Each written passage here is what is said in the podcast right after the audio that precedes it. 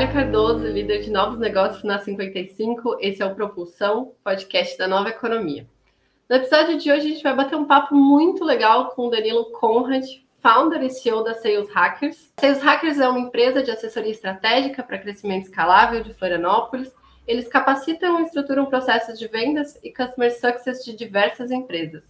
Seja bem-vindo, Danilo. Fala, galera. Um prazer estar aqui com vocês. Obrigado aí, Nath, pelo convite. Pessoal da A55.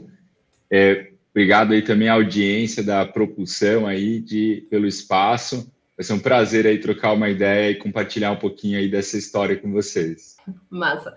Danilo, para começar então, eu queria pedir para te contar um pouquinho como é que foi a tua trajetória profissional. Bom, é, é muito legal, acho que, que bacana, assim, primeiro, né, novamente, o espaço que vocês estão criando, de bastante conteúdo e conhecimento para quem quer escalar a empresa. A gente compartilha também aqui na Sales Hackers um pouco desse propósito, né, de ajudar as empresas a escalarem, a, a ter sucesso é, nos seus negócios. E falando um pouco também sobre a minha trajetória profissional, para quem ainda não me conhece, né, tá, tá conhecendo aqui um pouquinho sobre o meu trabalho agora, que é através desse episódio do podcast.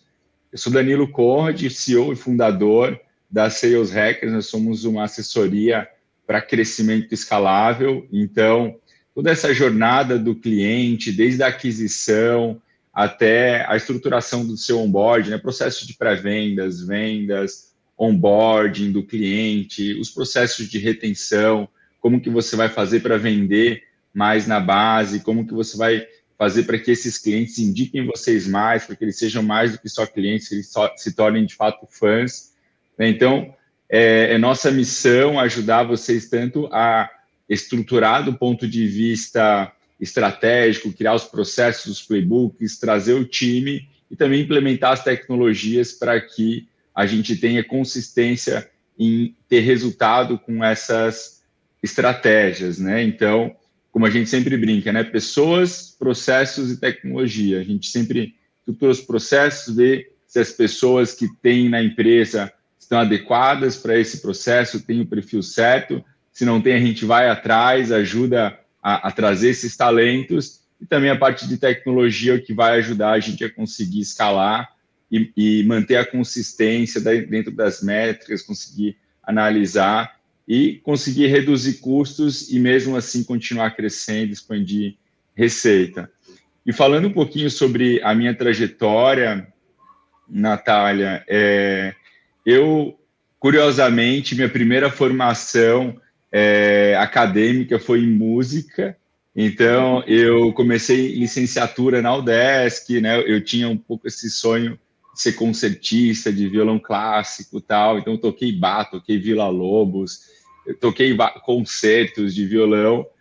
E aí teve um, um, um, momento que meu pai faleceu, eu tinha uns 21 anos, a gente passou alguns apertos financeiros, eu pensei, cara, eu preciso dar um shift na minha vida aqui, eu preciso fazer alguma coisa que vai me dar um retorno, preciso de estabilidade e tal. Eu comecei a olhar para essa carreira mais de é, empreendedorismo, de vendas e tal.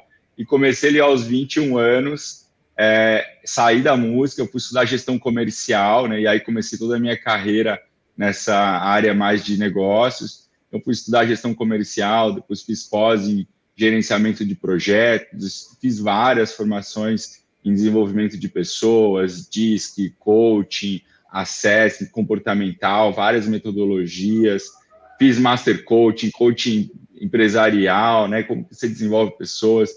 Virei aí um, um adepto da meditação nesse, nesse meio de tempo aí que acho que empreender também a gente precisa ter nossas próprias ferramentas aí de inteligência emocional. É, e aí, assim, comecei a minha carreira vendendo, né? É, vendi de tudo que você possa imaginar, de é, telemarketing, comecei lá, meu, meu primeiro trabalho em vendas mesmo foi um, um, um trabalho como vendedor de telemarketing, aquilo foi, fui passando por várias experiências, depois B2B, onde eu me encontrei bastante, depois comecei a apoiar dentro da Exact Sales ali, numa área de implementação, quando nem tinha software, era muito mais como é que a gente implementa uma área de pré-vendas, né? Nas empresas, usando planilhas, implementa essa metodologia. E foi mais ou menos assim. Na época, o Brasil estava ainda engatinhando nessa questão de inbound marketing, né? A Sales Hacker já tem aí é, seis anos, né? Então, praticamente seis anos.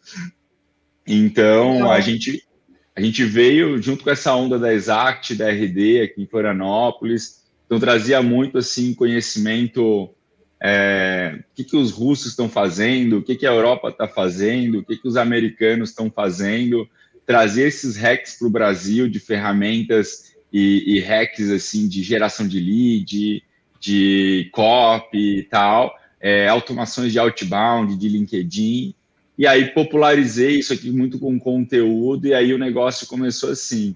A Sales Hackers começou muito nessa pegada de vendas, e aí depois, em 2019, veio um, um sócio saindo da RD, né, que era um head, é, o Duda, né, que estava na área de CS Partners na época.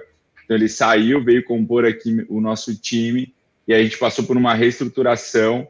Se antes a gente olhava só vendas, a gente passa a olhar também sucesso do cliente e também a gente passa a olhar, então, aí sim, esse funil completo que eu falei para vocês no início aqui da apresentação. Cara, a gente hoje faz o funil ampulheta, mas nem sempre foi assim.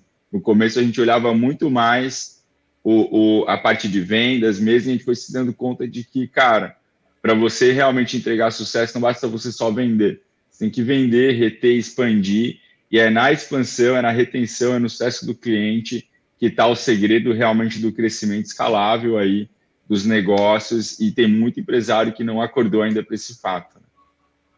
É, a 55 e a Sales Hacker tem bastante em comum, né? A primeira coisa que eu queria puxar é quanta gente tem em comum, né, Danilo, por estar na mesma cidade.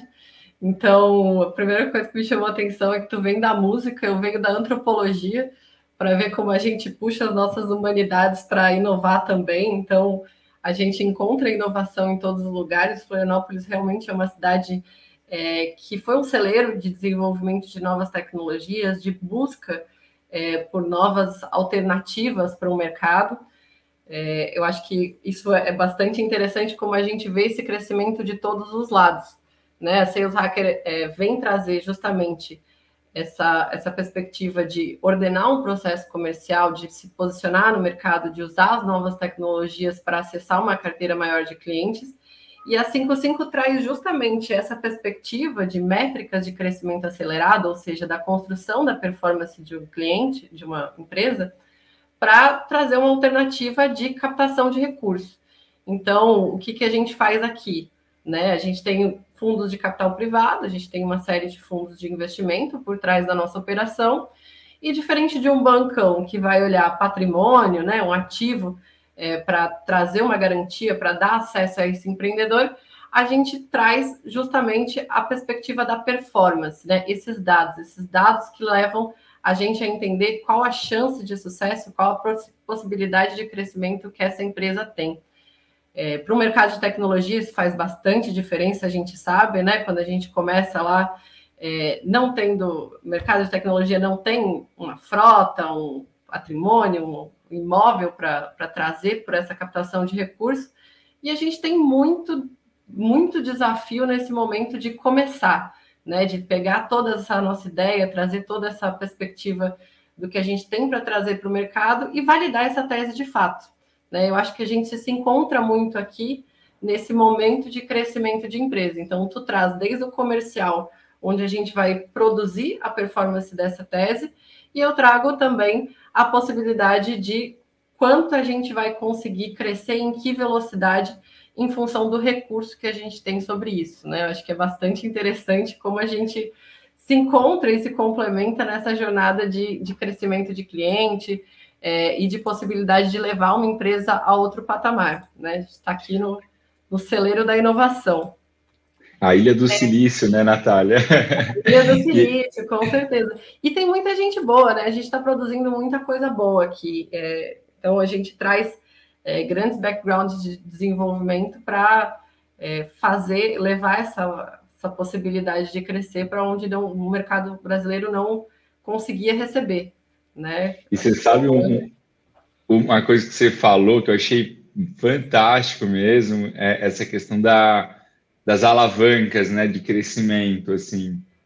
Tem muito empresário que às vezes olha, talvez até você que está escutando a gente aqui agora está pensando, meu, eu estou fazendo meu planejamento estratégico agora de 22, ou eu estou definindo as iniciativas para atingir o crescimento que eu mereço, ou que a empresa merece agora em 22. E, cara, é, eu estou pesquisando, estou vendo o que, que eu faço.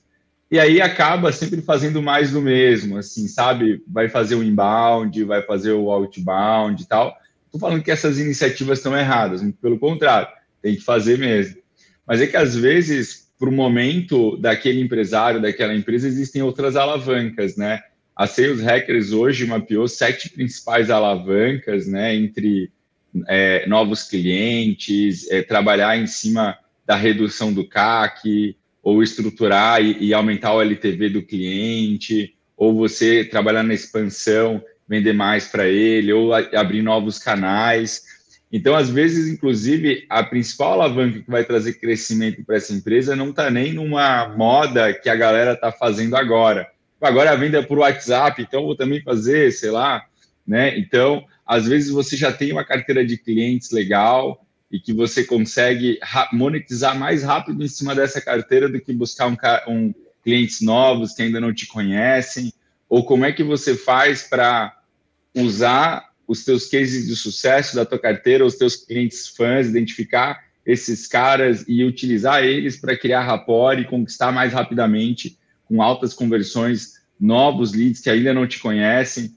Então, muito legal a tua fala assim de, de alavanca, de estratégia, porque realmente a galera também tem muita dúvida sobre isso, né? Sim, e também tem a perspectiva de que a gente precisa sempre ter a visão de onde a gente pode chegar, né? Quais as métricas que eu tenho que estão me dando os indícios de onde eu posso chegar. A 55 é completamente voltada nisso, né? A gente justamente usa métricas é, de crescimento, de performance para entender onde uma empresa pode chegar. É, mas a gente obviamente está todo mundo, né? Acho que todo, todos os nossos ouvintes também, está todo mundo projetando o que vai ser do nosso 2022. Então, o que, que eu preciso olhar, o que, que eu preciso, por exemplo, captar de recurso, o que, que de fato eu preciso fazer é, para levar a empresa a um novo patamar em 2022.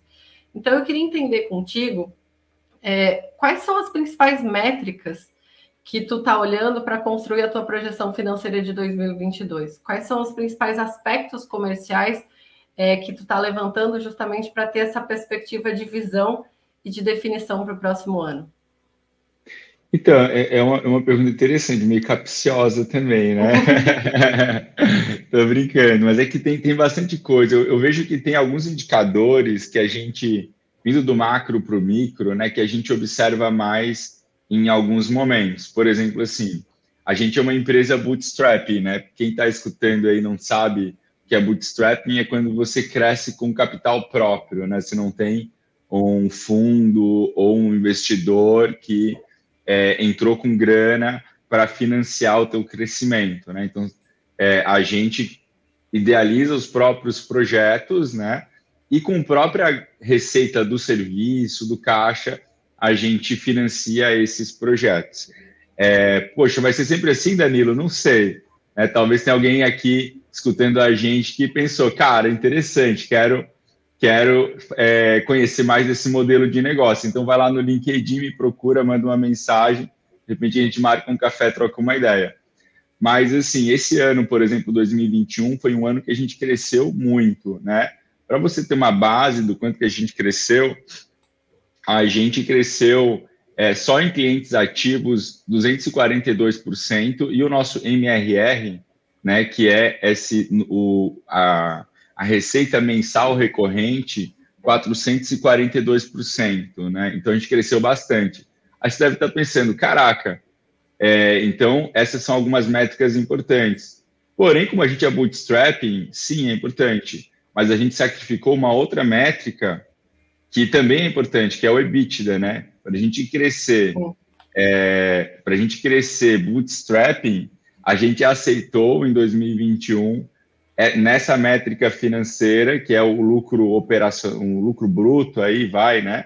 É o que sobra aí antes da amortização, é o que sobra, é o lucro que sobra antes da amortização, impostos, né? O EBITDA é uma métrica muito importante que ela te mostra assim capacidade de gerar caixa, né, e tal, de fazer, de ter resultado financeiro. Só que, poxa, a gente gerou caixa e, e todo investimento a gente re, reinvestiu aí, todo retorno a gente reinvestiu na própria operação. Então, eu, eu aceitei sacrificar um pouco o EBITDA em função de ter um faturamento maior, um crescimento maior.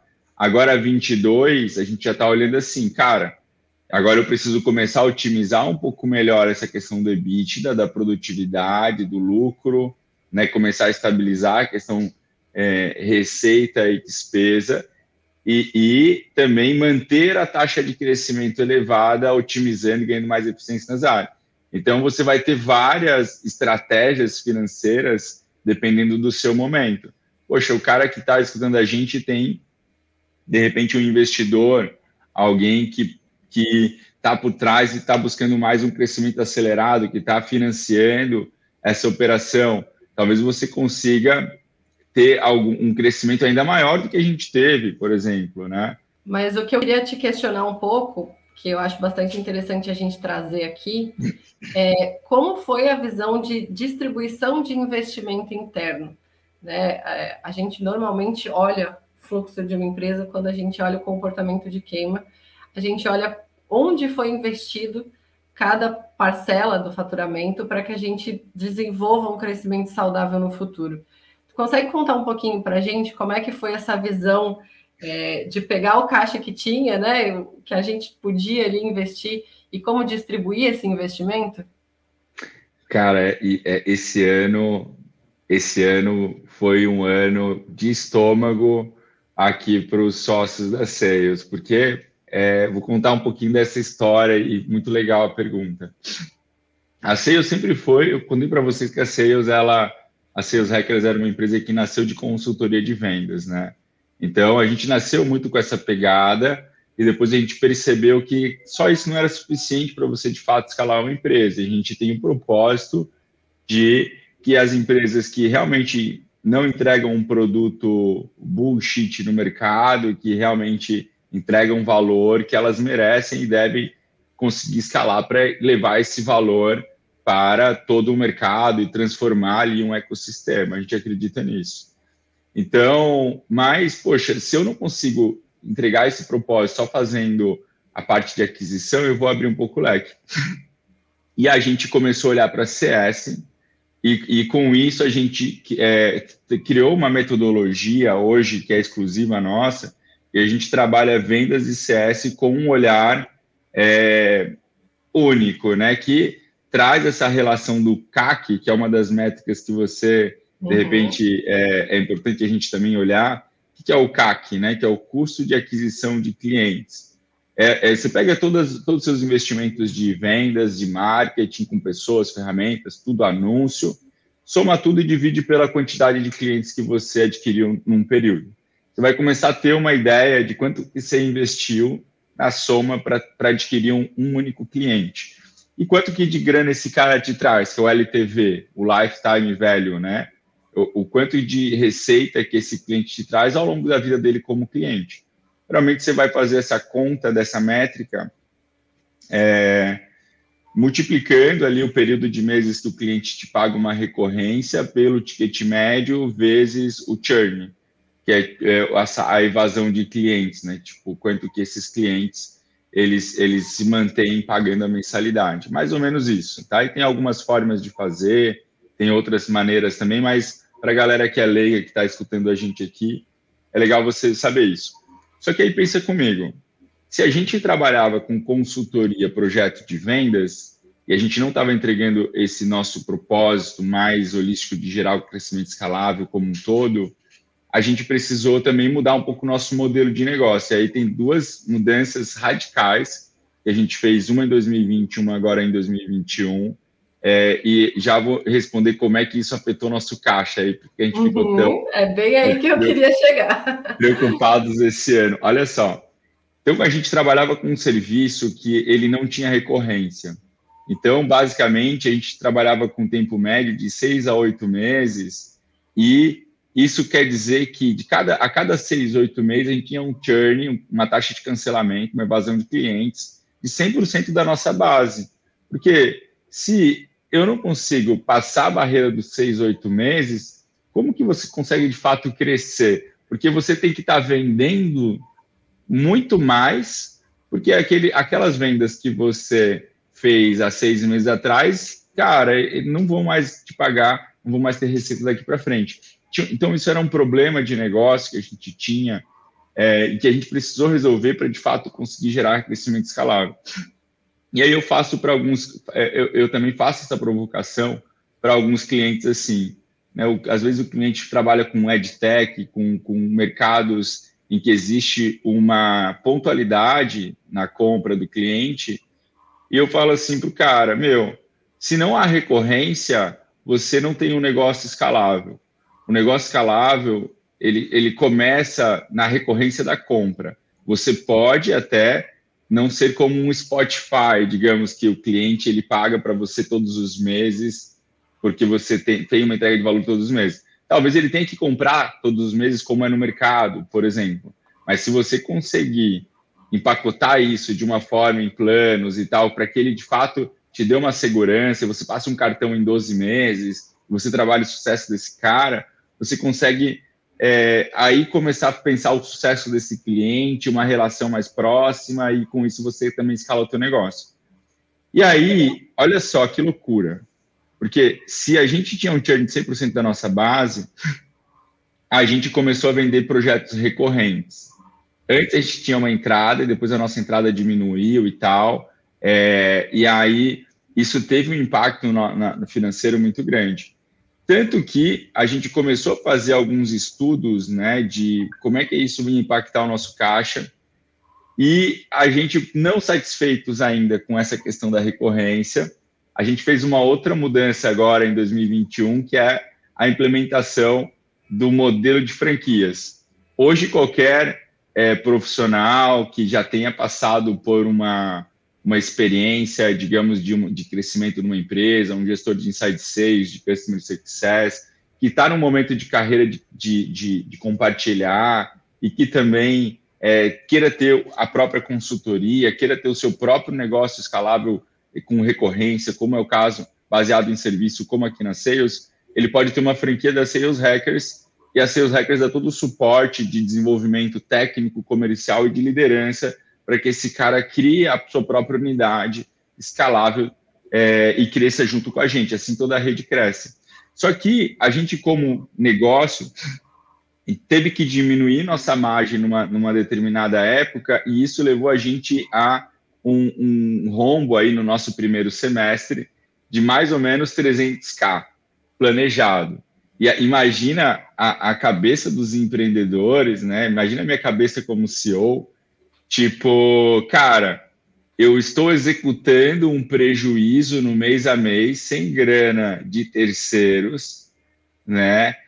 Sabendo que, ou acreditando que lá na frente esse fluxo de caixa da recorrência vai inverter e a coisa vai funcionar. Então, foram meses muito difíceis do ponto de vista psicológico, emocional, executando prejuízo, né? Tipo, você, você executando um prejuízo numa ação na bolsa de valores, você já fica com um friozinho na barriga, né? Você imagina você perder 50 tá mil, 100 mil, 20 mil, pá, mês a mês e tá confiante de que isso vai virar. Graças a Deus, nosso plano deu certo né, a gente conseguiu inverter, é, trazendo sucesso para os clientes, para os franqueados, e logo no primeiro semestre a gente inverteu essa curva e a gente está fazendo o melhor ano aí da história, terminando com baita de crescimento. Mas foi um ano assim, ó, difícil, para não difícil, falar. Com certeza, eu imagino que deve a galera do podcast aqui e tal. Mas assim, foi, não foi um ano fácil, Nath. Mas legal, tu trouxe uma pauta que eu achei muito interessante, que é a questão da previsibilidade, né, da escalabilidade e que, consequentemente, a recorrência traz é, a previsibilidade. Isso é uma coisa que a 55 leva muito em consideração quando vai analisar um modelo de negócio. Né? A gente entende qual a possibilidade desse comportamento de receita ter um quadro tanto estável quanto de crescimento. É, uma das coisas que tu trouxe também que eu acho interessante é a questão do sucesso do cliente atrelado à recorrência não necessariamente contratual. Então, tu ter uma recompra, tu ter essa fidelização, tu ter essa construção é, do teu modelo onde tu seja o portador daquela solução que tu de fato sane aquela dor e consiga atender. Então, eu acho que assim, saber da jornada de vocês de crescimento é bastante interessante, né? Como é que vocês foram reinvestindo dentro de casa, lidar, por exemplo, com o furo de caixa.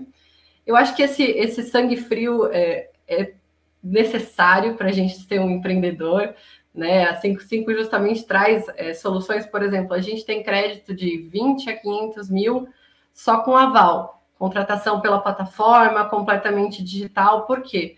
porque a gente entende que às vezes o empreendedor ele precisa perseguir uma, uma oportunidade no seu timing. Então a gente precisa ir atrás é, de fazer essa curva, de fazer essa mudança, de entender e sentir o seu mercado, é, sem ter a trava de, pô, eu preciso realmente fazer com que essa rentabilidade venha na mesma velocidade que eu preciso reinvestir? Não sempre, não necessariamente. Né? A gente tem a possibilidade, por exemplo, de ter uma estratégia muito bem desenhada para que essa queima de caixa ela seja prevista e ela esteja dentro da projeção do modelo. Então, eu te trago uma segunda pergunta, já que a gente está falando aqui é, do comercial também, é, na estruturação de um modelo de negócio, né? Como a perspectiva do que a gente vende, como a gente vende, quais são os planos, é, se a gente tem um tipo de contrato, não tem contrato, tem recorrência, não tem recorrência. É, quando é o momento de uma empresa entrar em contato é, com a Sales Hackers, por exemplo, para fazer um ajuste desse tipo de processo, de validação do modelo, de é, projeção estratégica para é, fazer com que o comercial converse com o financeiro, que converse com a tese, né, como um todo de uma empresa, para que a gente monte um negócio sólido. O melhor momento é agora é o momento que você toma a decisão. Então, galera que está escutando aqui, é assim, todo momento é um momento de friozinho na barriga, né? É, assim como empreendedor, vão ter vários é, momentos que você tem que tomar uma decisão e escolher um parceiro estratégico é, que possa te ajudar numa mudança como essa.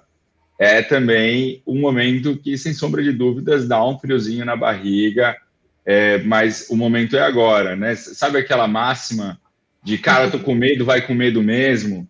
É uma, tem que ser uma pegada meio assim. E aí você vai também aprendendo um pouco, porque tem muita gente que está escutando aqui e, e, digamos assim, meio que não sabe que não sabe, porque nunca conversou com uma empresa, então nunca teve uma oportunidade de se aproximar, de entender, de ver que não é um bicho de sete cabeças, né? Porque às vezes ouve aqui a gente falando de métrica, EBITDA, CAC, LTV, MRR, tipo, cara, SDR, vou fugir dessa loucura, né? Não fuja, porque tem, tem alguma coisa legal dentro dessa, dessa coisa toda, dessas métricas, das empresas que mais crescem, tem alguma coisa que essas empresas estão fazendo que a sua empresa ainda não percebeu.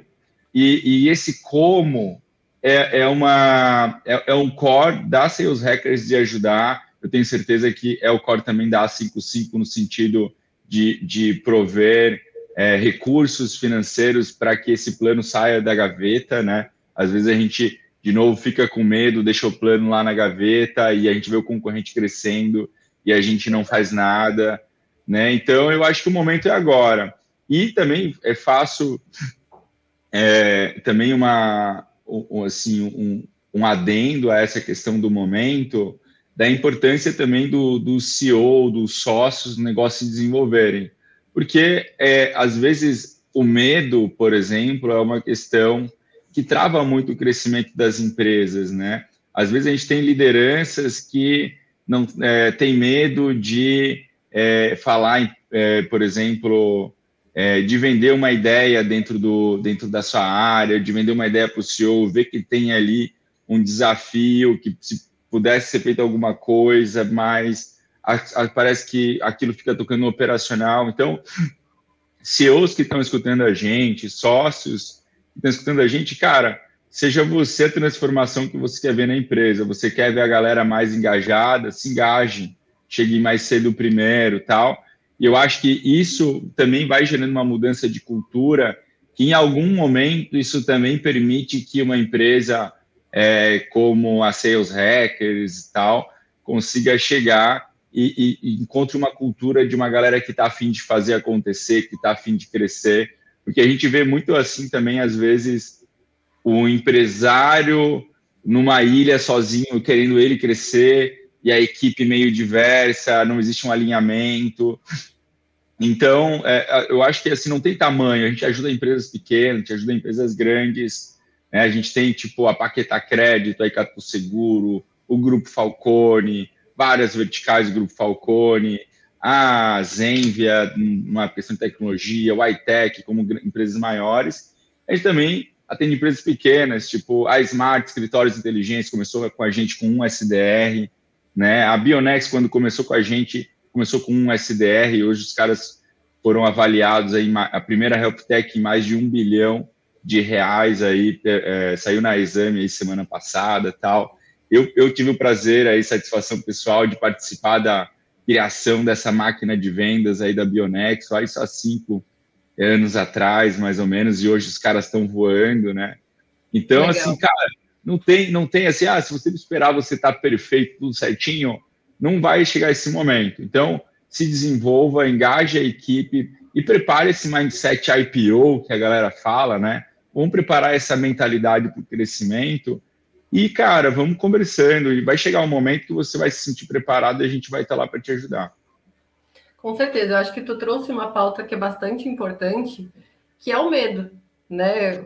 o empreendedor no Brasil ele tem medo, até porque a gente vive um cenário político e econômico é, que demonstrou instabilidades, né? Cada, cada empresário está vivendo a sua trajetória de entendimento do que, que faz sentido dentro do seu, do seu mercado, dentro do seu posicionamento, conforme as constantes transformações.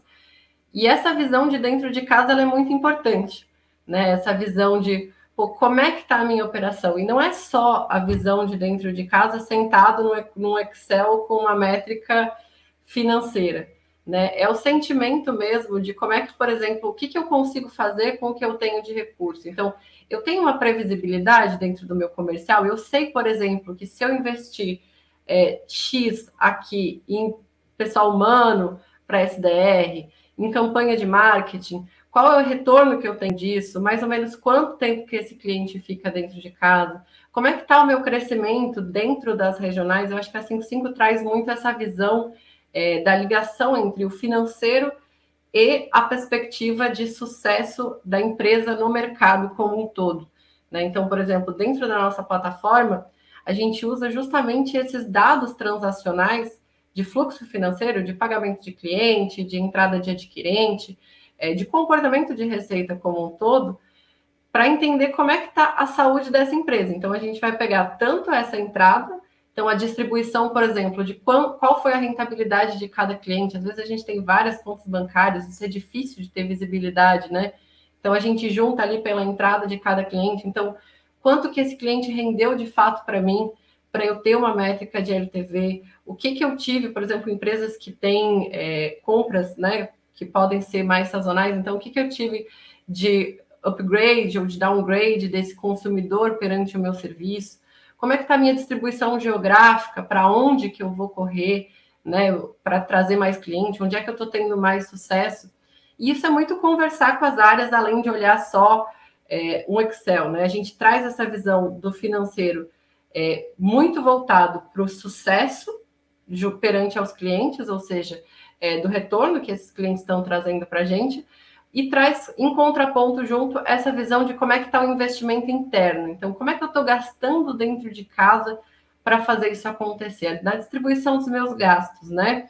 É, da minha receita. Quanto que eu estou gastando, quanto que eu estou queimando em marketing, quanto que eu estou queimando simplesmente para operar. É uma coisa que a gente sempre vê, por exemplo, empresas receosas é, têm um, um comportamento de crescimento bom, tem uma queima de caixa grande para existir, porque precisou estabilizar isso no seu modelo de negócio. e é uma questão muito de fases também, das fases do crescimento de uma empresa.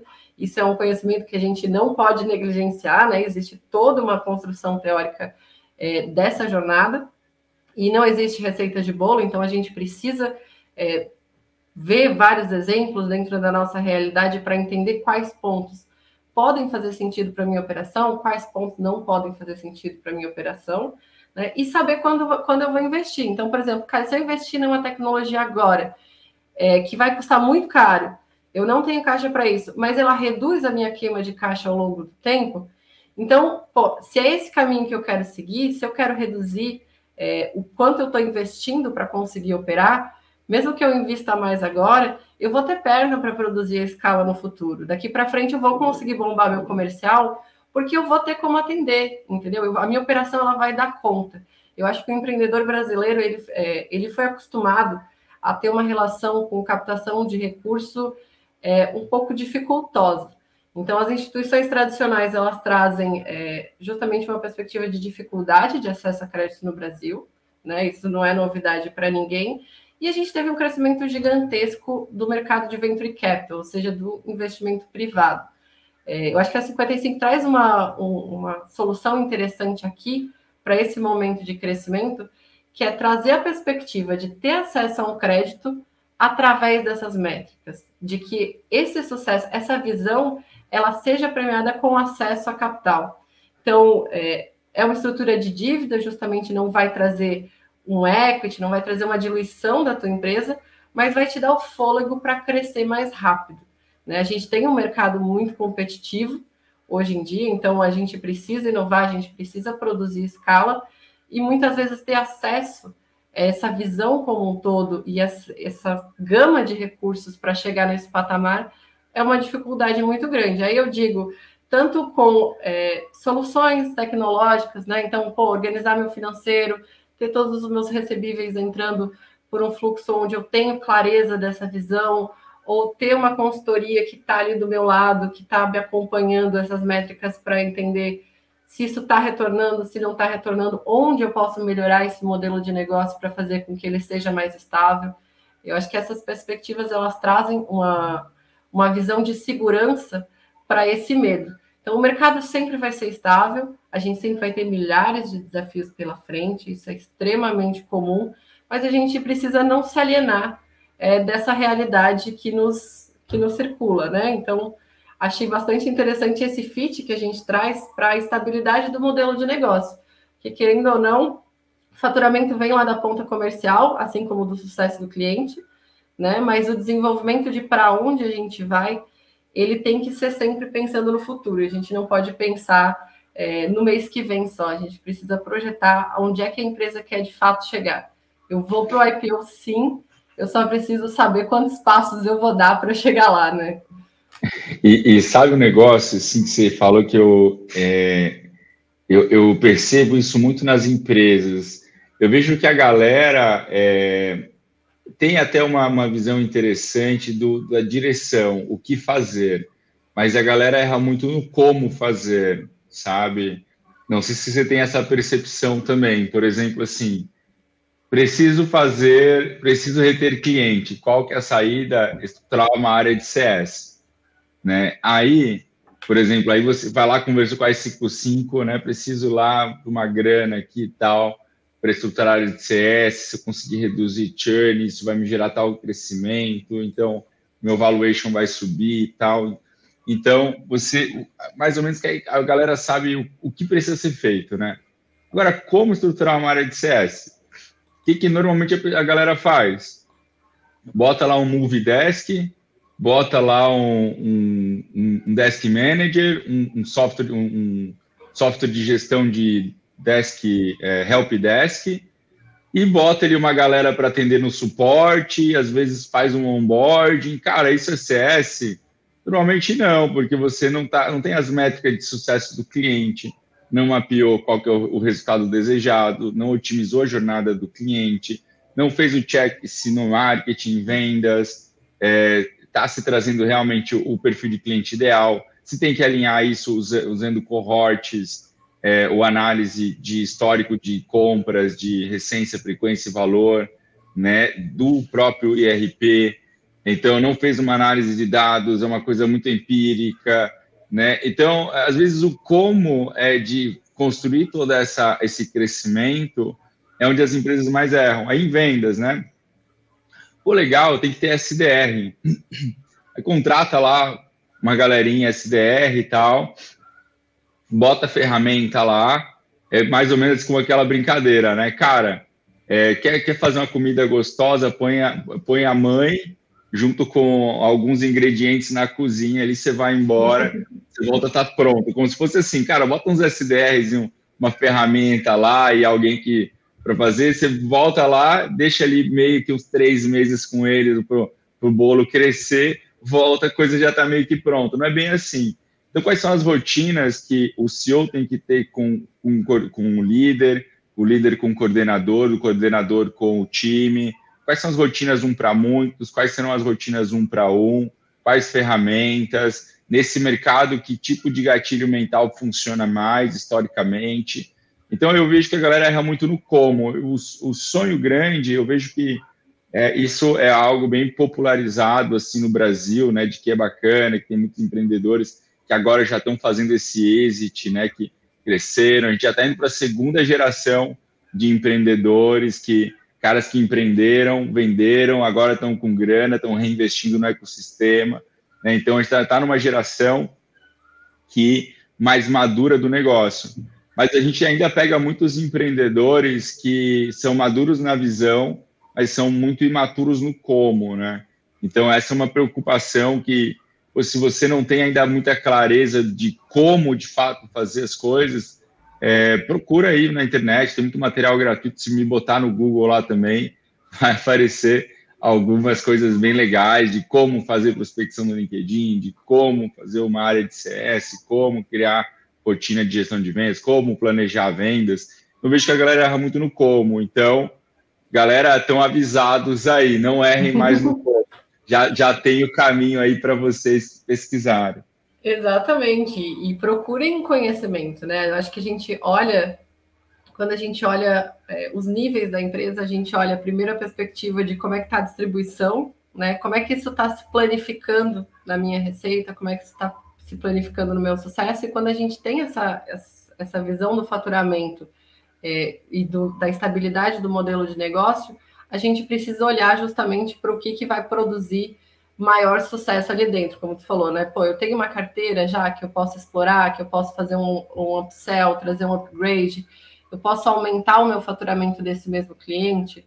O que está tendo maior adesão? Que tipo de cliente passa mais tempo é, dentro da minha operação, né, que tem mais sucesso com o meu produto. Eu acho que essa visão, com certeza, é, vai ajudar muitas empresas e também a perspectiva de buscar conhecimento, buscar ajuda. Né? Acho que quem está ouvindo a gente aqui já deu um primeiro passo para buscar conhecimento, para buscar ajuda, de saber o que existe de, de alternativas. O mercado é extremamente amplo, né? não existe receita de bolo. Se existisse, é, a gente não não estava aqui conversando, a gente tem uma série de dificuldades para cada inovação que a gente precisa fazer na realidade de mercado. A gente vai enfrentar novas dificuldades. Então, buscar ajuda é uma alternativa justamente para não ficar às cegas no receio. Então, pô, o que eu estou fazendo aqui, esse pouquinho que eu estou fazendo, está dando certo. Eu tenho medo de arriscar, eu tenho medo de ir para frente, eu tenho medo de entender melhor como é que está se comportando, porque às vezes os problemas, né, as dificuldades acabam parecendo muito grandes. Ainda mais se a gente teve aí, poxa, o mercado de 2020, 2021, né, Danilo? Que assim, foi pesado, muita gente teve que se reinventar, olhar para sua operação. Então, quem está com dificuldade é, para ter essa perspectiva de visão, para conseguir lançar esse olhar para sua própria empresa, é, eu sugiro, né? Sou suspeita de dizer, então, mas a plataforma da 55 traz essa facilidade de simplesmente trazer o dado do recebível para dentro e entender esse planificado de métrica de crescimento. E depois, com esse diagnóstico, a gente consegue passar a buscar soluções. Então, pô, a minha solução tá. Eu não sei como é que está a distribuição desse investimento que eu estou fazendo no comercial. Vou buscar ajuda, vou atrás de uma assessoria, vou buscar alguém com conhecimento para colocar do meu lado, para eu chegar no patamar, vou procurar ajuda é, de outras ferramentas, de outros sistemas onde eu possa diminuir, por exemplo, o custo da minha operação, onde eu possa otimizar a minha operação, onde eu possa produzir essa escala para eu chegar mais longe, mas sempre na perspectiva de crescimento. Eu acho que a gente está procurando sempre a performance de crescimento, porque no mercado não existe gente parada. Né? Existe gente crescendo ou gente caindo. Não existe gente parada. Se você acha que você está confortável e você é um empreendedor, sinto muito. Estou trazendo uma notícia triste aqui, mas, cara, a gente precisa correr. Agora, perguntas rapidinhas para a gente conhecer melhor. Bate bola, então. Me fala um livro referência, aquele que não sai da tua cabeceira. Boa. Livro tenho vários, tá, Nath, que eu gosto muito, assim, em especial esses de desenvolvimento pessoal. Eu li muitos livros esse ano sobre isso, de liderança, desenvolvimento pessoal. Mas o que me, me, me, me lembro agora, assim, vou falar dois, na verdade, tá? O, o mindset de mindset, né, que, que traz essa uhum. pegada de crescimento versus o mindset fixo, que é muito importante para todo líder, né? E até se dá uns insights de relacionamento, é muito legal você aprender é, a se relacionar com esse mindset de crescimento. E também esse, um outro livro muito legal que eu li esse ano chama Inteligência Positiva. Esse livro ele me, me trouxe várias técnicas assim. Eu gosto de, de ler muito livro prático assim, né? Eu dificilmente eu leio romance, livros assim, uhum. tipo para me distrair. Eu sempre tento resolver algum problema, aprender alguma coisa. Então, esse livro de inteligência positiva, ele te traz, assim, embasado na neurociência, alguns comportamentos sabotadores que a gente tem baseados é, no nosso cérebro reptiliano, de lutar ou correr e tal, e algumas técnicas de como que você ativa o teu lado direito do cérebro, o teu neocórtex, então, de alguns exercícios de prestar atenção no teu corpo por uns 10 segundos. Então, tem algumas coisas bem práticas que ele te traz, assim, que é muito legal. Esse livro foi bem transformador para mim. Boa. E um filme? Um filme, eu, eu, eu, sou da turma da galera que demora às vezes uma semana para ver é, um episódio do seriado, então eu assim não sou tanto aquele cara do Netflix que fica maratonando séries, né? Mas assim, os que eu mais gosto, os que mais me marcaram são os clássicos, assim, tipo Star Wars, né, Poderoso Chefão, aquele Lobo de Wall Street, esses clássicos, assim, são filmes que, que me trazem uma mensagem que eu, que eu gosto bastante. Agora, desses novos, assim, que tem no Netflix, eu não, não me recordo de nenhum agora, assim, que, ah, esse me marcou, assim, sabe? Sim, legal. É, inclusive, já que tu assiste devagar, tu vai, já pega os com trilogia, né? Star Wars, Poderoso Chefão, é. tem uma sequência de filmes ali, é quase um, um seriado. E Daniel, um esporte, um hobby, algo que tu curta fazer. Ah, eu sou o cara dos esportes, assim, eu adoro tu, todos os esportes. Eu até estava brincando que estava trocando uma ideia com um amigo hoje, que, cara, todo dia a gente tem que se mexer um pouquinho, não é só final de semana, é todo dia, né? Mas, assim, a minha trajetória com o esporte, desde criança, eu faço arte marcial, já fiz todas as artes marciais que vocês possam imaginar. Comecei com taekwondo, então, quando era criança, tinha alongamento, espacato zerado tal. É, depois, fiz dois anos de taekwondo, depois fiz mais três de karatê competindo também, sempre competindo, né, de lutas e tal. É, depois fiz um de capoeira, fiz seis meses de kung fu, fiz que era é, quase um ninjitsu. Depois fiz quatro anos de, de jiu-jitsu. Hoje a minha arte marcial preferida é o jiu-jitsu, né? Sou faixa roxa. Cheguei a competir e tal como amador, mas Estou num hiato aí de, de carreira no jiu-jitsu e pretendo voltar agora em 22. Já está na minha wishlist lá. Não, com certeza testou todas as modalidades para ter essa propriedade para dizer o que eu mais gosto, né? é, o que eu mais gosto. eu brinco com meu filho, eu tenho um pequeno. Legal. Tem um pequeno de oito anos, eu brinco com ele assim: só o jiu-jitsu salva, cara. Não adianta você fazer outras coisas, só o jiu-jitsu salva. Tô tentando entrar na mente dele para ver se ele vem para o meu lado do esporte, da força. Massa. Então, bom, já que tu tem um pequeno, né, um, uma referência para passar, eu queria te pedir uma referência ao qual tu assumiu, né? Uma personalidade, alguém que tu admire, é, que realmente tenha te passado uma mensagem legal.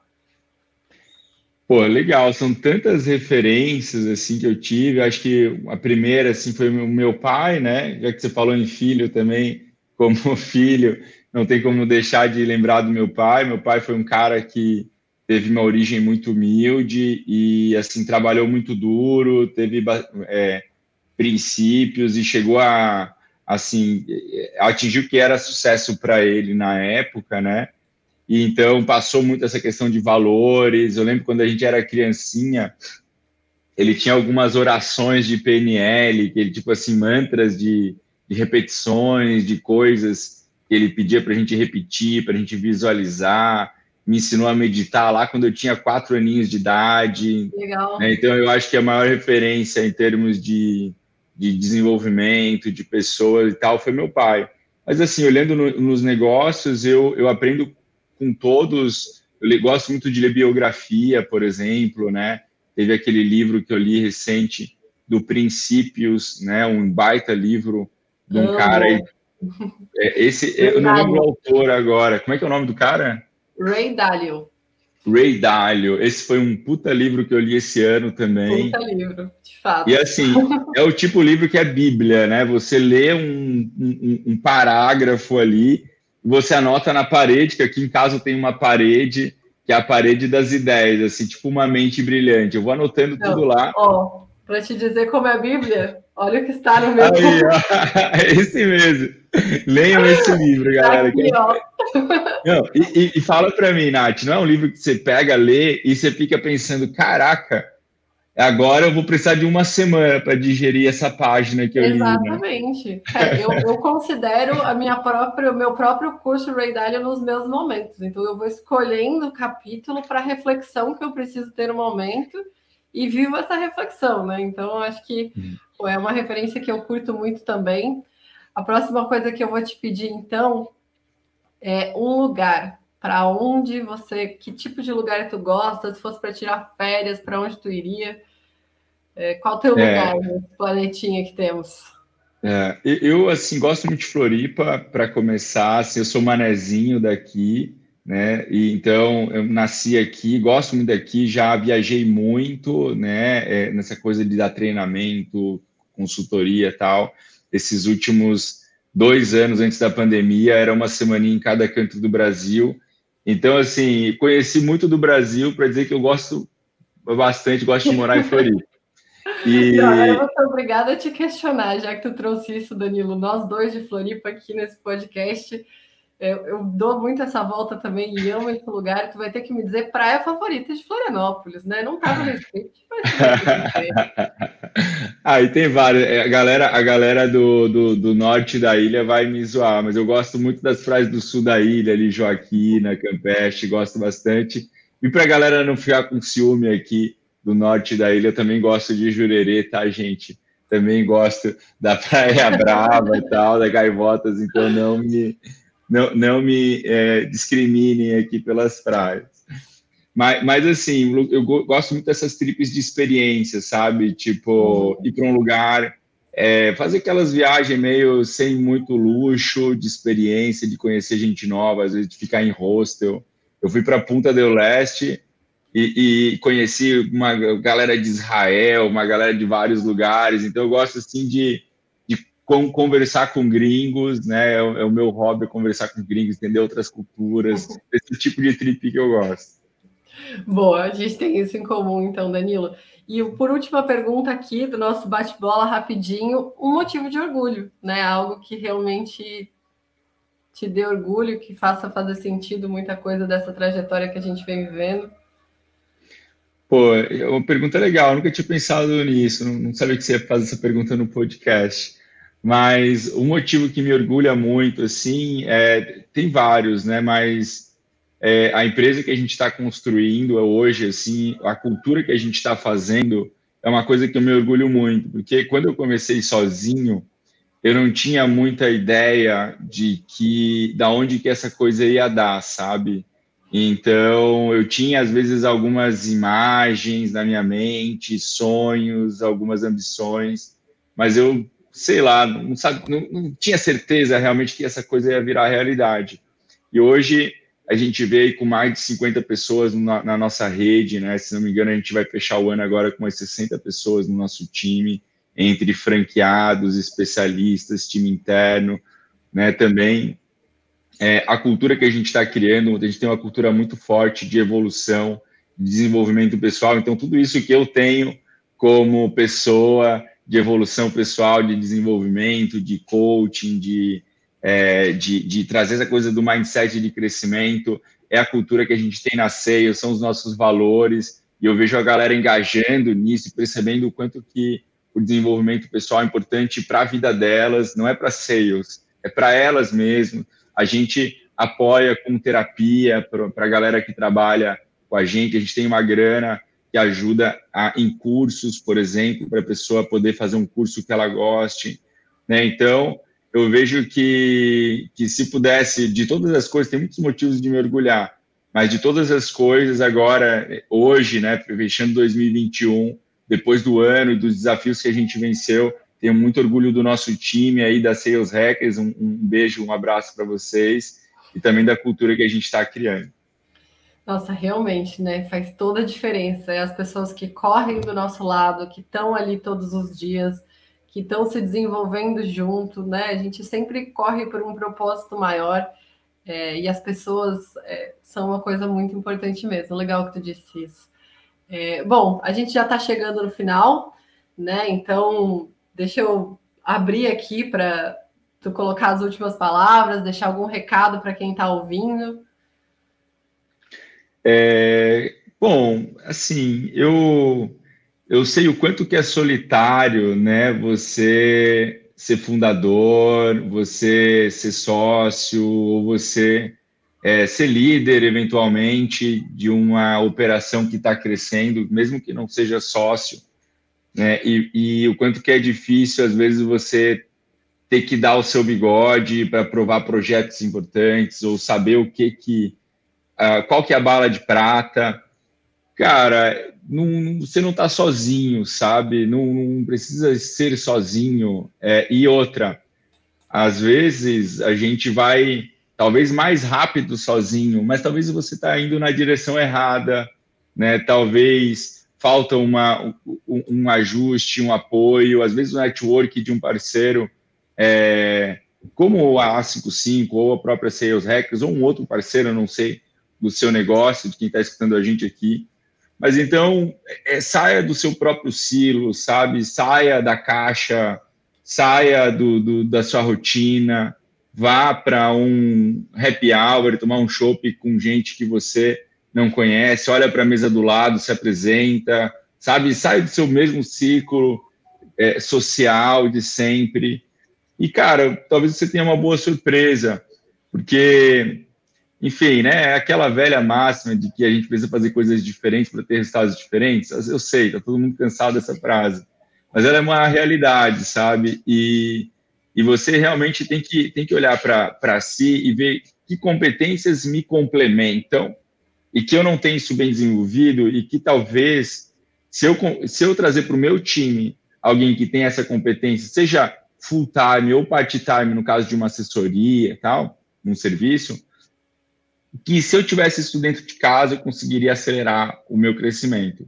Então, cada um acho que vai fazer sua análise, mas, mas assim, você não está sozinho e se quiser é, se conectar comigo, com a Sales Hackers, vai lá nas redes sociais, no Instagram, é arroba Danilo em todos os lugares, é, no, no, no, LinkedIn também, Danilo Conrad, coloca lá, fala, pô, escutei lá o podcast Propulsão, junto com a Nath, lá da A55, gostei, fiquei com uma dúvida, manda lá, porque você vai ver que eu sou o cara mais acessível que você vai encontrar, e assim como a Nath e a galera do ecossistema, então assim, cara, você não está sozinho, é, conta com a gente, porque a gente está aqui realmente para ajudar. O nosso propósito é escalar as empresas. E se você tem um produto que não é bullshit, é um produto que você acredita nele, que, que pode causar uma, uma baita transformação no mercado, a gente é a, é o canal. Vem com a gente.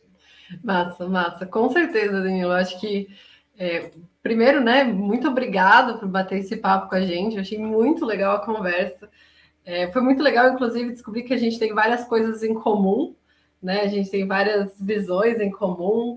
É, e outra questão é, que eu gostaria de ressaltar é essa do ecossistema, né? De, eu gostei da tua mensagem final, principalmente, assim, que a gente não está sozinho, a gente tem um ecossistema de inovação, a gente tem um, ambiente onde a gente consegue produzir, trazer os desafios, é, trazer inovação, fazer com que essa inovação tenha espaço no mercado. Então, os desafios são grandes, mas os apoios também.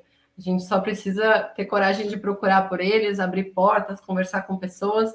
E com certeza eu reforço aqui é, o quanto a gente está sempre de portas abertas, seja como solução empresarial, seja para bater um papo de experiência, seja por trajetórias anteriores ou perspectivas de futuro. É, Fazer benchmark, né, Nath? É muito comum isso, as, as empresas uhum. fazem muito pouco, né? Exatamente, a gente pode fazer muita coisa é, em construção coletiva. Eu acho que a gente produz muito mais quando a gente produz junto. E isso é uma coisa que eu acredito bastante, assim. Bom, obrigada, né? Para os nossos ouvintes, eu vou deixar aqui o Acompanho Propulsão, né? O podcast da Nova Economia. A 55 está aí em todas as redes sociais, então a gente está disponível no Spotify, Apple Podcast, Google Podcast YouTube. Não se esqueça de se inscrever no nosso canal da 55, né? Consumir esses conteúdos, justamente para conhecer pessoas onde a gente pode abrir portas. Então, siga a gente nas redes sociais, siga também a Sales Hacker, Danilo Conrad, como ele já colocou ali. Próximo episódio está para sair.